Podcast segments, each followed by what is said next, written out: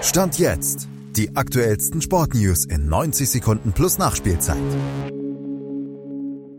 Aki Watzke produziert heiße Luft. Deutschlands Dressurequipe gewinnt bei der EM Silber, aber Jessica von Bredow-Werndl feiert einen Pyrrhus-Sieg und Jamal Musiala hat Rücken, sagt Länderspiele ab. Malte Asmus hat auch Rücken, präsentiert euch aber trotzdem die Sportnews Stand jetzt.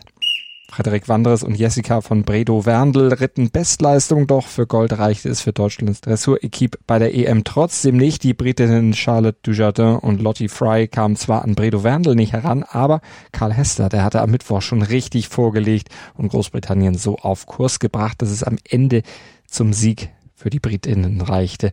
Deutschland musste sich erst zum fünften Mal in der fast 60-jährigen Geschichte der EM mit Silber statt Gold begnügen.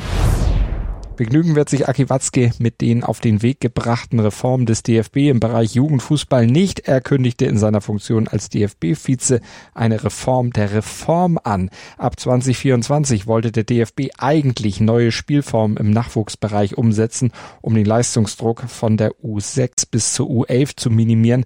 Das kritisierte Watzke beim DUP-Unternehmertag jetzt aber als unfassbar und als grundsätzlich falschen Ansatz. Fragt sich nur, wieso er das öffentlich macht und erst erst nachdem alles bereits verabschiedet wurde. Journalist Günter Klein kommentierte das im Fever Pitch Podcast auf meinsportpodcast.de so.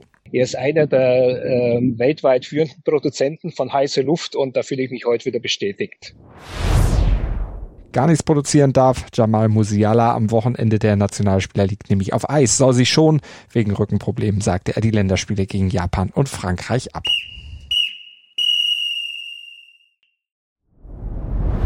Dir hat dieser Podcast gefallen? Dann klicke jetzt auf Abonnieren und empfehle ihn weiter. Bleib immer auf dem Laufenden und folge uns bei Twitter, Instagram und Facebook. Mehr Podcasts aus der weiten Welt des Sports findest du auf meinsportpodcast.de.